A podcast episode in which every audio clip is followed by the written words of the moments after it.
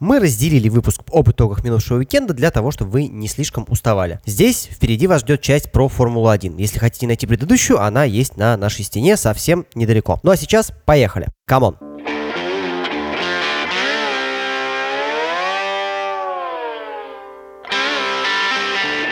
На финише в гонке Сочи произошло эпохальное, знаковое, редкое событие. Под финиш пошел дождь. Этого так долго ждали, об этом много говорили, и по итогу можно было бы много что обсуждать. Можно было бы обсуждать решения команд в концовке, в принципе, выступления по ходу уикенда, отмененные сессии в субботу, отсутствие Зака Брауна, которое на что много на что повлияло, но я понимаю, что, наверное, 95% наших слушателей гонку все-таки смотрели, и поэтому можно не сильно отвлекаться на события, и первое мое впечатление о гонке это не какие-то события на трассе. Это то, какой негатив в сторону гонки полился в соцсетях, там, в районе последних кругов и сразу после финиша. Это просто полный кошмар. Хочется спросить, ребят, чего вы хотите?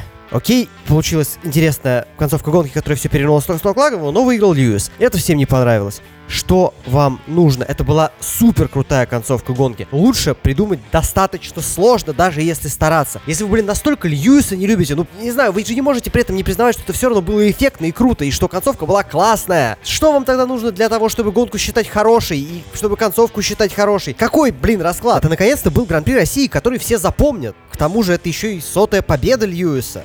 Я вообще не понимаю всех негативных реакций, чего людям, может быть, нужно от Формулы-1 просто просто. Еще и магия Витоса, да, который привез воду из спа, точно, да. Для начала скажем, что магия Витоса сработала еще в субботу, из-за чего квалификация получилась просто сумасшедшей. Особенно третий ее сегмент. Во-вторых, ну, мы, видимо, с тобой в каких-то разных фанатских социумах находились в этот период, потому что... Это правда, это правда.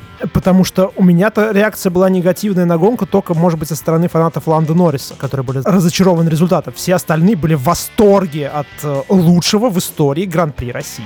Во-первых, Стив сейчас сказал то, что как раз хотел сказать я. Первое и самое главное, что надо запомнить каждому человеку, который смотрел эту гонку с трибуны или дома по телевизору, который будет слушать этот подкаст, который вообще хоть как-то себя относит, соотносит с гонками Формулы-1 и с Россией. А нас все-таки в основном слушают русскоязычные люди, надеюсь, потому что англоязычным или испаноговорящим здесь делать нечего. Так вот, это действительно лучшая гонка Формулы-1 в России, которая когда-либо была. И, наконец-то, Сочи показали то, что они должны были показать давным-давно. Они, наконец-то, напомнили нам, что помимо яркого солнца, красивой картинки, рядом море и гор, они все еще, блин, субтропики. И в субтропиках иногда так бывает, что тот период времени, который проходит от фразы «Ой, у нас есть несколько капель там в каком-то повороте» до того, как дождь рушится стеной, должен быть очень короткий. И, наконец-то, это произошло. Хорошо, что это успело произойти до того, как гонка из Сочей уехала в, в Ленинградскую область. А по поводу социумов и отзывов, я это говорил еще во время трансляции, и я не знаю, от чего бомбило у людей, но я тоже обратил внимание, особенно у нас в чате трансляции, на людей, которые прямо очень гневно отзывались, например, от того решения, которое принял Ландо Норрис. И здесь у меня как раз больше горит от этих людей, потому что тот же самый вопрос, что у Димы на самом деле. Чего вы хотите? Вы так часто, я слышал от всех вокруг, о боже, какие гонщики Формулы-1 трусливые. Они вот боятся, они все время жалуются, как страшно им ездить под дождем. О боже, они там все умрут. И тут Ланда откровенно, он просто своему гоночному инженеру, когда управляет на сликах под дождем машиной, он просто говорит ему «заткнись». И, во-первых, я задумался в тот момент, что прямо вот э, «заткнись» я давным-давно не слышал, а может быть и никогда не слышал. Мне кажется, что эта фраза больше бы должна была подходить Киме, а то Киме со своим «оставьте меня одного» как-то слишком много слов употребил, мог бы быть э, более красноречив. На самом деле мне что-то подсказывает, что Кими не, не смог бы быть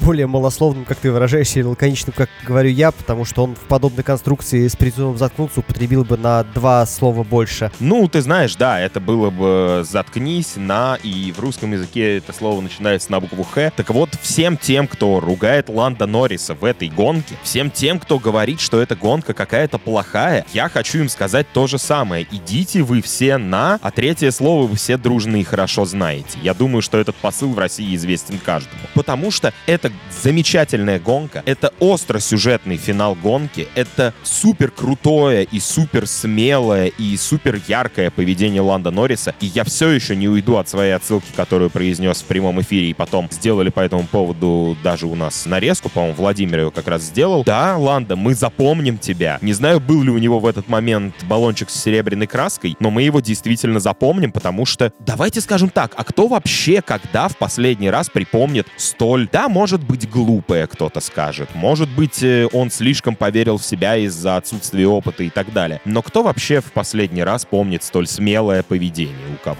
Я не очень согласен по поводу смелости. Это было решение, просто вот взятое, принятое решение, для которого, ну, не то, чтобы прям обязательно быть каким-то безумно смелым. Такие ситуации в F1 возникали, в принципе, и, наверное, в других чемпионатах тоже, когда вот нужно решить, ты решаешь, совсем не обязательно это получается в итоге правильно, но ты решил, настоял на своем, ты в каком-то смысле молодец. Когда один участок трассы мокрый, а остальная трасса преимущественно, в общем, сухая, так поступали, так делали, и так, наверное, еще будут делать. Вот, и это не про смелость история. Мы сейчас с тобой сливаемся в одного огромного мегазорда, который хочет сказать о том, что просто если вы недовольны этой гонкой, то, скорее всего, вы недовольны результатом, и, возможно, вы болельщик Ланда Норриса просто расстроены тем, что он не выиграл. Или раз. У болельщиков Рассела нет поводов быть так уж недовольными, Рассел десятый. Наверное, его поклонники могут быть немножечко расстроены результатом. Ну ладно, это мы еще обсудим. Да, у меня в ленте дерьма этого с ненавистью к этой гонке столько, что, Стив, мне кажется, ты просто живешь в мире розовых гоночных пони больше общался вживую с людьми, да, поэтому у меня несколько иное восприятие. Димон правильно сказал, у нас разные причины послать всех людей, недовольных этой гонкой, э, на три веселых буквы, но при... смысл один и тот же. Мне вот интересно мнение Стива и мнение Кирилла, может быть, у них альтернативное мнение? Отличная гонка, это лучшая Гран-при России, это, это не просто лучшая Гран-при России, это одна из лучших гонок всего сезона, в принципе, уже можно об этом говорить, потому что даже без учета дождя, до возникновения дождя все все-таки мы видели крутые прорывы от того же Макса, от того же Льюиса, и, ну, точнее, больше от Макса, чем от Льюиса, да, но все равно, то есть борьбу вот между ними, когда они вынуждены ехать э, и отыгрывать позиции на трассе, а не обгонять круговых, да, это зачастую бывает, когда они находятся впереди. Это, в принципе, само по себе интересно. Было интересно смотреть, э, как поведет себя Ботас, мы видели, как он себя повел после того, как его отправили, наконец, стартовой решетки. Было интересно посмотреть, э, как проедет Леклер с новым двигателем, первый гран-при для вот этого двигателя, улучшения которого остались из конфиденциальной информации, как сказал Матья Бинот после этого. Так что, да, это было, это было круто. Больше других слов, наверное, сказать и нельзя. А вот дождь — это как вишенка на торте на самом деле. И подытожила гран-при, который будут помнить, о котором будут еще говорить очень и очень много и долго, я думаю. Интересно, мне кажется, по ходу нынешнего сезона мы когда-нибудь перестанем говорить, что этот конкретный гран-при э, стал одним из лучших в сезоне. По-моему, каждый у нас на это претендует, э, мне, и просто мы наблюдаем один из лучших сезонов ну, вообще. Кроме ну, СПА. и лучший за последнюю декаду. Да даже СПА, у нас даже таких гонок, как СПА, была последняя, может быть, когда Канада, Малайзия в начале декады. Но, блин, все равно, даже то, что там происходило, это исторический факт это историческое дерьмо, то, что там происходило, но это точно не история про лучший гран-при. Я вот к чему. То есть Спань точно не претендует на звание лучшего гран-при в этом сезоне, но здесь я абсолютно с тобой согласен. Здесь каждое гран-при шикарное просто потому, что это офигительный сезон. Он офигителен как минимум тем, что, ну вообще у меня мысль, которая крутилась и во время гонки, и после гонки, что мне очень жаль, что в следующем году у нас меняется регламент. Я хочу при нынешнем регламенте еще пару сезонов сезонов. С этого момента, знаешь, вот чтобы завтра, например, вышел кто-то и сказал, ребят, мы там что-то попутали, короче, смена регламента на 2025 год, например, но при этом, например, все доработки машин заморожены, и чтобы вот в этом состоянии гонщики покатали еще несколько сезонов, потому что мы в начале сезона такие, о, прикольно, у нас теперь не только Мерседес, у нас еще и Red Bull. Теперь мы докатились уже до второй половины сезона и такие, блин, а у нас вообще не только Мерседес и Red Bull, у нас тут еще и Макларен, в общем-то, присутствует, да и Феррари, в общем-то, как будто начинает просыпаться. Это шикарный сезон, который мы действительно запомним надолго. И эту гонку, как русскоговорящие люди, мы тоже запомним надолго, потому что я не уверен, что мы еще увидим в Сочи столь блестящую гонку. Ведь особенно контрастирует э, на том фоне, что мы не ждали от Сочи каких-то откровений, и я думаю, что, давайте скажем прямо, если бы не такая плохая погода в субботу, то мы бы увидели типичную Сочи, что там говорить, и потом бы, как обычно, конечно, говорили, что, ну, здесь вот у нас прошла гонка, особо без обгонов и так далее. Я помню, что ведь прошлые годы у нас в Сочи в каком-то из сезонов бил рекорд вообще по количеству обгонов. Там то ли ни одного не было, то ли был один за всю гонку. И здесь у нас э, Сочи вообще самая обгонная гонка по ходу этого сезона. 92, по-моему, 92 или 95 обгонов было. Больше 90 обгонов было, господи, за гонку. Правда, в кадр попали всего 24, если я правильно помню. Вот. До этого... Да-да-да. Знаете, мне хочется сказать, надо было Сагача заставлять комментировать эту гонку, потому что у него нашлось время на то, чтобы посчитать количество обгонов в эфире. Нет, нет, нет, ну это, это об этом говорилось, да, статистика. была. Ладно, вы испортили мою шутку, но ладно, ничего страшного. Я просто к тому, что Сагачу было настолько скучно и нечем заняться. Просто он настолько старый, что как звали там самого древнего Галла в деревне у Астерикса и Обеликса? Вот. Ну, на самом деле, я не думаю, что у нас э, даже при отсутствием дождя в субботу был бы рядовой гран-при, учитывая, что у нас Макс отправился на последний ряд, учитывая, что Мерседес решил принести в жертву Валтери Ботаса, учитывая, что Леклер у нас также с последнего ряда стартовал. Там бы все равно было весело. Ну, понятное дело, с дождем стало намного, намного веселее. Я хочу сделать небольшой байт. Вот нам сейчас пишут наши доны в чате, что, в общем-то, гонкой все довольны, вы тоже все довольны, поэтому каждый человек, который считает, что эта гонка была плохой по какой-то из причин, прошу обязательно написать это в комментариях, и мы с удовольствием, кто-нибудь из ведущих этого подкаста или, может быть, кто-то из слушателей этого подкаста, с удовольствием с вами поспорим, это будет достаточно интересная дискуссия, потому что мы все вчетвером сходимся примерно в одном и том же мнении. Мы не только сходимся в одном мнении, мы как будто сейчас, ну, с моим особенно посылом и Диминым горением, мы как будто немножко ненавидим людей, но не знаем им их лично, поэтому, надеюсь, у кого-то схватит смелости на то, чтобы отписаться. Я думаю, что вот после этого вот твоей фразы таких людей может и не найтись, и байт ты немножечко сорвал, пожалуй. Запугал? Ну да, что-то вроде того, я думаю. Немногие найдутся желающие спорить. По поводу Ланда, я вот вчера думал э, по- еще немного по поводу всего того, что произошло, и вот в чатике там озвучивал по этому поводу свою позицию, перенесу ее сюда, что чуть, правда, расширю немного вот этот момент. Во-первых, да, они проиграли гонку, точнее, он проиграл гонку, ну, точнее, даже я все-таки можно сказать, что они, как команда, потому что все-таки здесь всегда была возможность у команды, что называется, рявкнуть, да, на Ланды и говорить, что давай, парень, заезжай. Здесь всегда, конечно, палка о двух концах. С одной стороны, у Ланда, как я так понимаю, что он отмечал, что прогноз был э, на дождь не таким изначально. То есть, точнее, дождь пошел сильнее, чем было обещано по прогнозу, да. Здесь, возможно, ну, учитывая то, что мы уже видели, да, понятное дело, что если бы Макларен заехали, то они бы выиграли гонку. Ну, скорее всего. Там Льюис бы и подъехал. Но момент другой. Для этого нужно было им очень сильно рисковать все-таки. И заезжать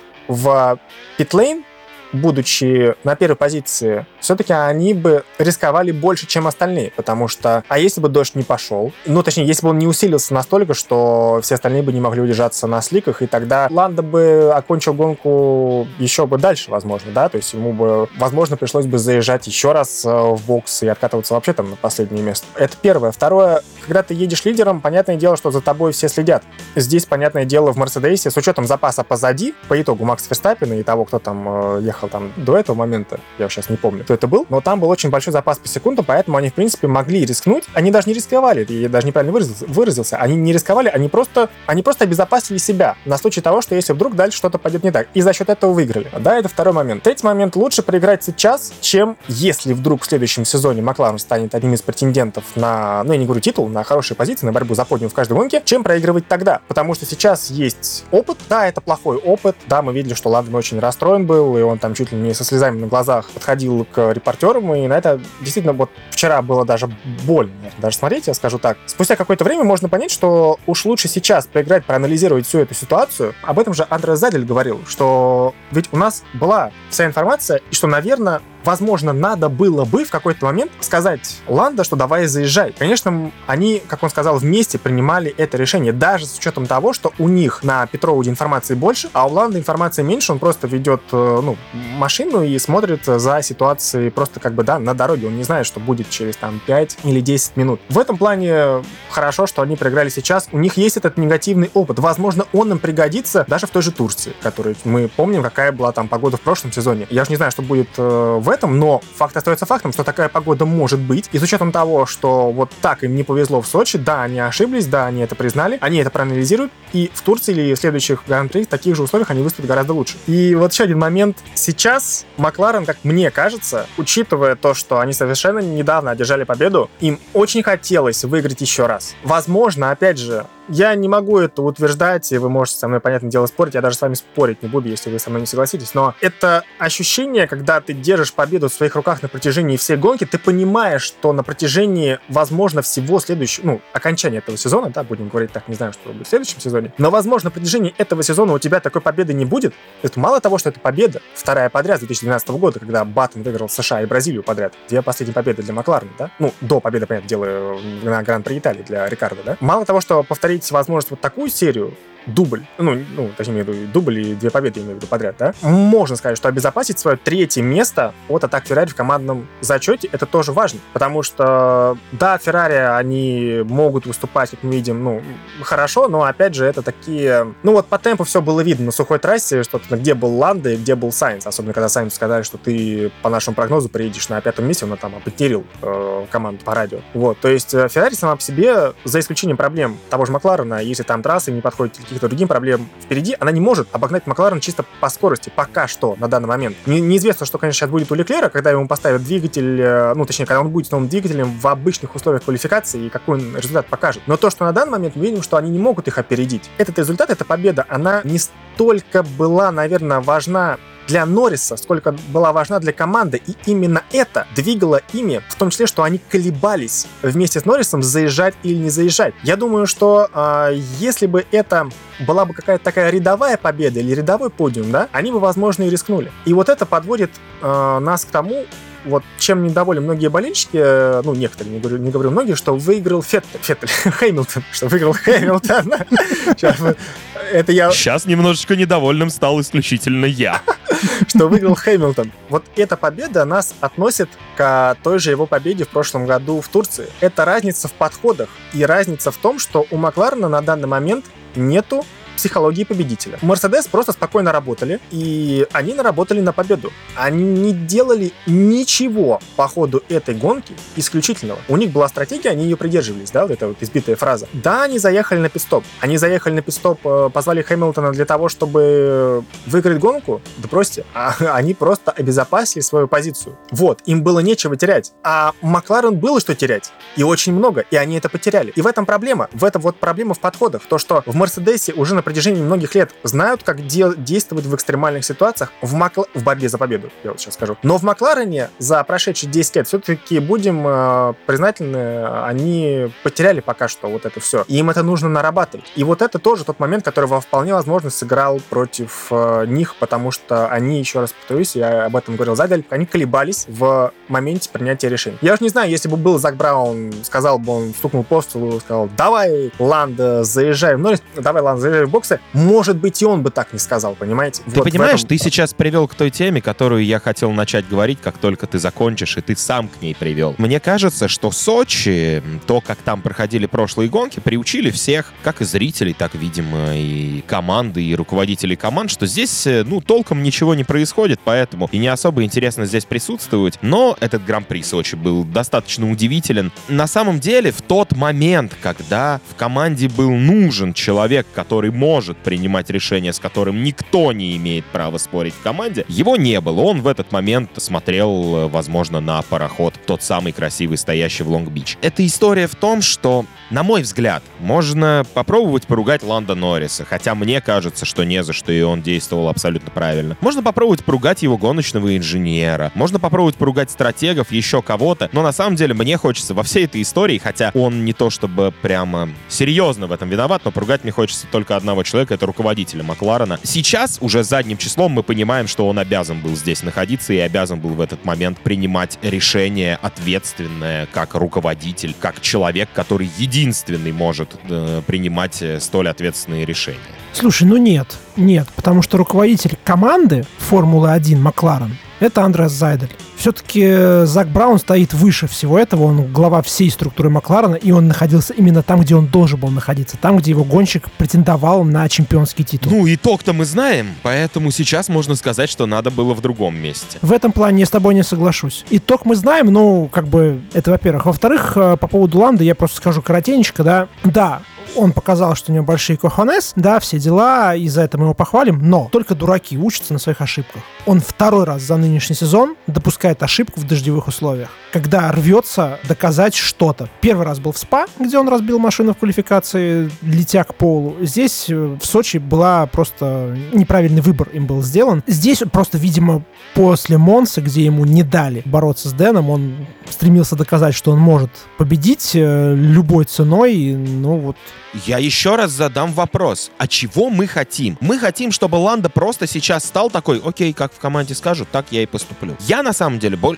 я хочу, чтобы он продолжал столь рискованные и, возможно, иногда идиотские попытки доказать всем о том, какой он супергерой, и рано или поздно у него это получилось, и мы возносили бы его в подкасте после. Сейчас у него не получилось. Я не хочу, чтобы он стал сейчас человеком, не дай бог он им станет. Человеком, который, ну, у которого психология станет такая, что типа, блин, каждый раз, когда я пытался что-то кому-то доказать, у меня ничего не получалось. Буду слушать других дядек. Да нет, пусть лучше доказывает. Это хотя бы делает его более интересным персонажем. Потому что если он просто начнет слушаться все, что ему говорят вокруг, и перестанет быть личностью, кому он будет после этого интересен? Да при чем здесь личность или не личность? Это спорт, в том числе и командой. Опять же, окей, ты хочешь, чтобы он что-то доказал? Пожалуйста. У него была возможность доказать, что в дождь он сильнее Льюиса. Он мог это показать, заехав вместе с ним и поставив промежуточную резину. Факт то, что мы просто получили вторую ошибку, детскую абсолютно со стороны Ланда. Да, окей, это было смело, но это косяк. Я, по-моему, это писал еще в чате во время трансляции, что грань между геройством и ошибкой, при том условии, что ты рискуешь, она очень тонкая. И мне кажется, что если он рисковать продолжит, то рано или поздно он станет героем. А если он не продолжит, то он просто станет заурядным гонщиком. Мне кажется, что если он продолжит, просто придут те, будучи более смышленными, более разумными, просто его переплюнут. Сейчас Ланда, ну, как бы он пытается идти по пути, может быть, Макса раннего,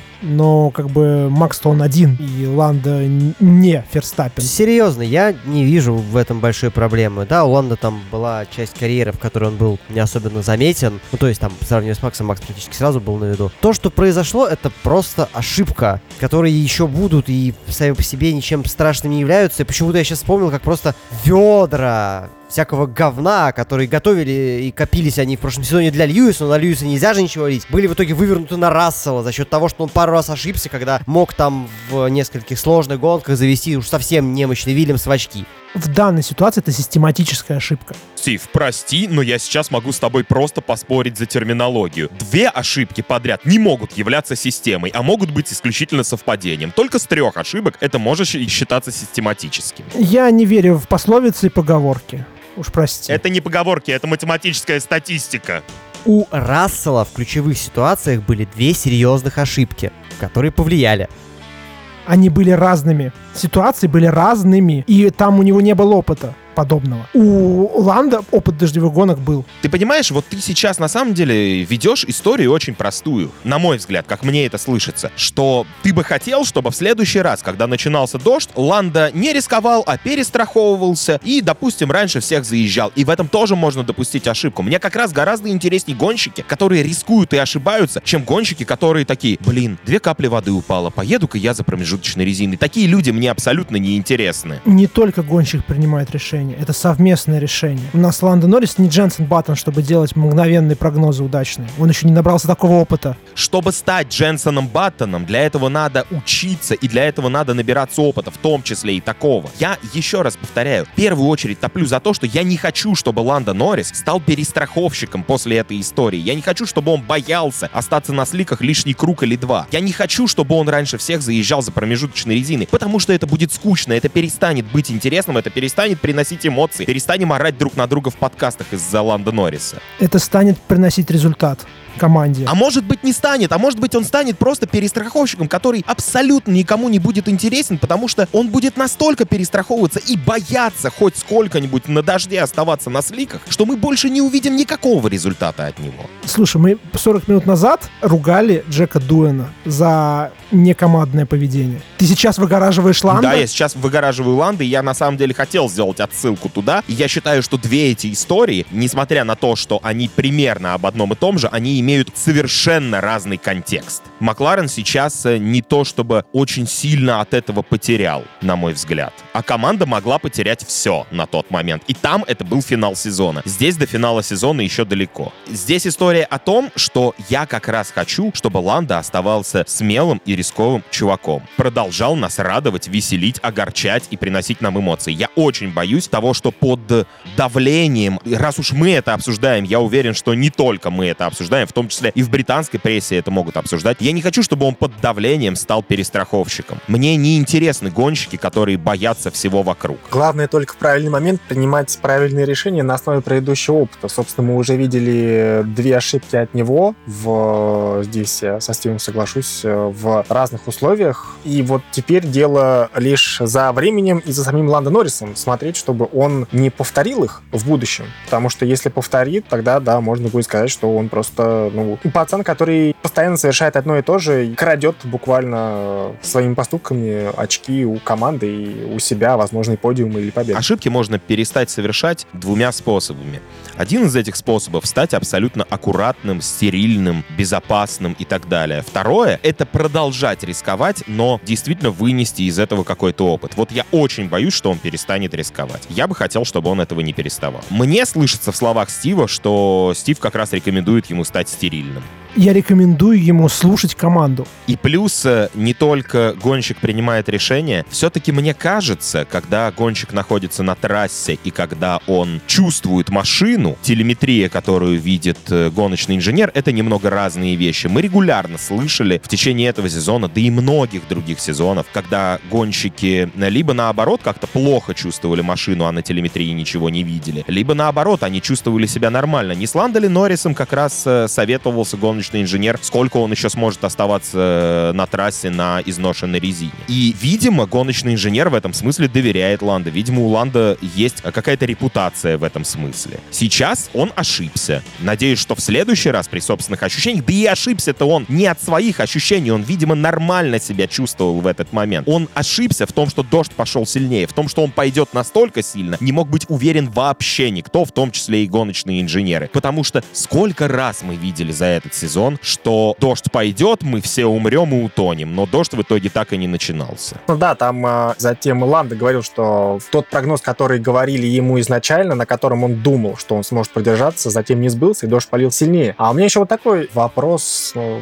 будет э, ко всем участникам обсуждения. Ведь в какой момент это все произошло? Самое важное, когда трасса переходит из состояния сухого покрытия в состояние покрытия влажного. Здесь все-таки мне кажется, в каких-то условиях, ну, например, как вчера, ну, понятное дело, что задним числом всегда удобно говорить, а лучше полагаться, и об этом все говорит, лучше полагаться на гоночного инженера, потому что он видит, что есть уже дождь, причем не только инженер видит, а сам гонщик видит, что уже дождь начался. Это видит инженер, который находится в команде, да? В этом плане послушать инженера, наверное, более правильно. И есть другие моменты, когда наоборот у нас дождь прошел и начинает подсыхать. Вот в этот момент всегда решение будет закончиком, потому что инженер не знает, когда в каких местах подсыхает трасса. В этом случае, да, слушать нужно, как мне кажется, только гонщика, и, собственно, так и происходит. Но нужно ли всегда слушать гонщика в случаях, когда у нас начинается дождь? Вот это вопрос. И вчера мы видели, что Ланда дал неверный ответ на этот э, вопрос. Слушать гоночного инженера надо в одном случае. Если мы говорим про дождь, это если ты находишься за рулем 32-й Audi и выступаешь в 24 часах спа, когда через один круг у тебя упадет стена дождя. Вот там были действительно пророки, но на самом деле оттуда есть э, уже известный факт, что у Audi были действительно, ну, назовем их секретные агенты, которые стояли в, вокруг трассы условно и действительно контролировали, как э, дождь будет приближаться. Здесь не знаю, были ли такие агенты и можно ли здесь настолько это предсказать. Нам надо надо, наверное, на самом деле обсудить еще что-то из этой гонки. Но пока, судя по тому, как мы ее обсуждаем, гонка действительно была легендарной, потому что, давайте будем честными, мы очень давно настолько сильно не орали и не перебивали друг друга в подкасте, несмотря на то, что сезон весь увлекательный. Про Ботаса еще, наверное, не сказали, что он в который раз показал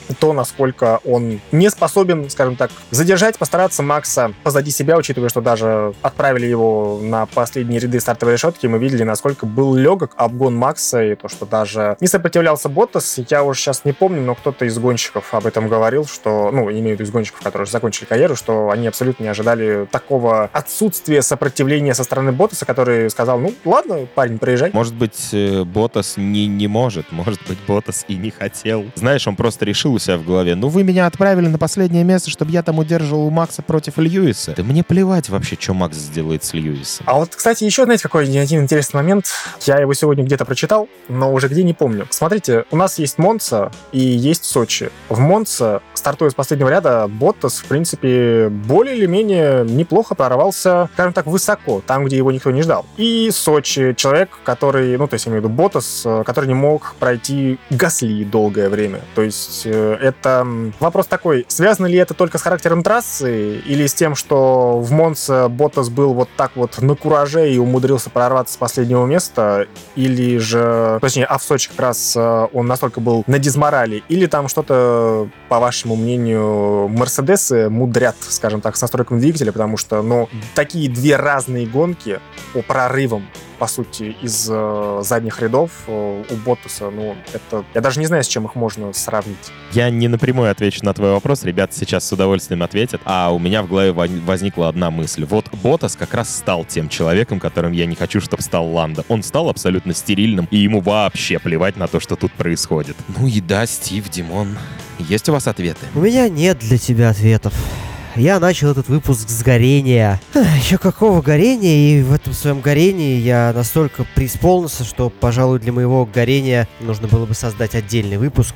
И мы тут со Стивом обсудили в чате, что, может быть, наверное, Индикар стоит перенести на завтра, но есть одна вещь про Индикар, которую неминуемо совершенно нужно сделать именно сегодня у нас действительно выпуск растянулся настолько, и если мы планируем Индикар обсуждать долго, то сегодня, наверное, это не имеет смысла. Тогда завтра можно попробовать совместить Индикар с кузовами, которые сегодня никак не влезали. По поводу этой гонки, в принципе, что у кого есть добавить, давайте быстро пробежимся. Кирс там задавал вопрос, я не знаю, есть ли у вас на него ответ, что по поводу Ботаса, в принципе. Ну, в моменте борьбы в Вальтере непосредственно с Максом, по-моему, это было как минимум слабо. Я при этом понимаю Вальтере, что ему не особенно есть за что там бороться, потому что... Я скорее не знаю, на что Мерседес рассчитывал, когда придумывал этот план с стеной, с заслонкой Ботаса, вот это все, потому что, ну, ну а что вы от него хотите, с другой стороны, что он будет там рубиться до последней капли крови, вы его выкинули. Пожинайте плоды. Не, ну я понимаю, в принципе, их сторону тоже, но... Ну, либо Макс супер-супер-супер звезда. Ну, вернее, супер-супер-супер Макс. Судя по борьбе с Фернандо Алонсо, Макс в этой гонке был не очень супер, по крайней мере, до дождя.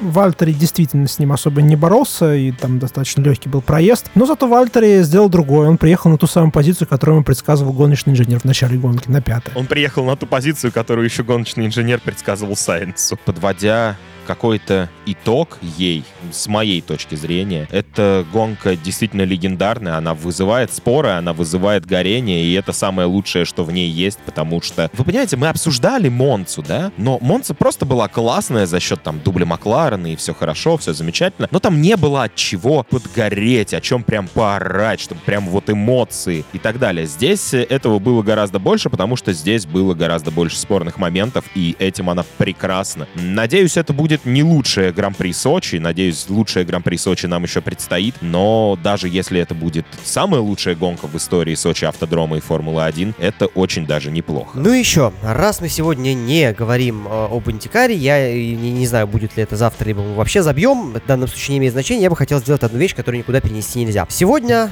27 сентября, свой 31 день рождения э, празднует Вова Карпухин, который, собственно, проводил со мной пару трансляций Индикара в этом году и успел многим в Bionedge полюбиться. Я так что думаю, многие в комментариях захотят присоединиться к поздравлениям. Правда, это уже будет поздравление с прошедшим, да, потому что выпуски выходят позже, чем мы их пишем, но тем не менее сегодня, да, хочется э, сказать спасибо за привнесение всякого свежего и нового в трансляции Индикара. В следующем году США в нашем расписании станет еще больше, и я надеюсь, что ты будешь чаще присоединяться к трансляциям на Bionedge. Да, уже успели полюбить э, наши зрители эти замечательные гачи-шутки. Вы исполнении Вовы Карпухина. Да и тебя тоже, в общем, э, он увлек, Дим, тебя за собой в этом плане, добавив такую изюминку индикаровским трансляциям. Поэтому действительно присоединяемся. Всех благ э, на Ниве спортивной журналистики. Этот уикенд был очень классным, и особенно он был классным своими дождями в первую очередь, потому что и Сочи, и Монца нас порадовали. Монца в плане гонок дождевых порадовал даже больше, чем Сочи. Возможно, еще раз напомню, один из наших коллег, товарищей, друзей нарушил э, всемирное равновесие дождя и сухой погоды. И теперь нам предстоит что-то страшное, и вообще-то напомню ему, что магия вне Хогвартса немножечко запрещена. Это хорошая концовка, и я думаю, что на этом мы сегодня выпуск наш закончим. И если мы не забьем, то в скором времени вас ждет еще и блог э, про Индикар. Ну а на этом спасибо за внимание. Всем пока, до скорой встречи. Надеемся, что скорой.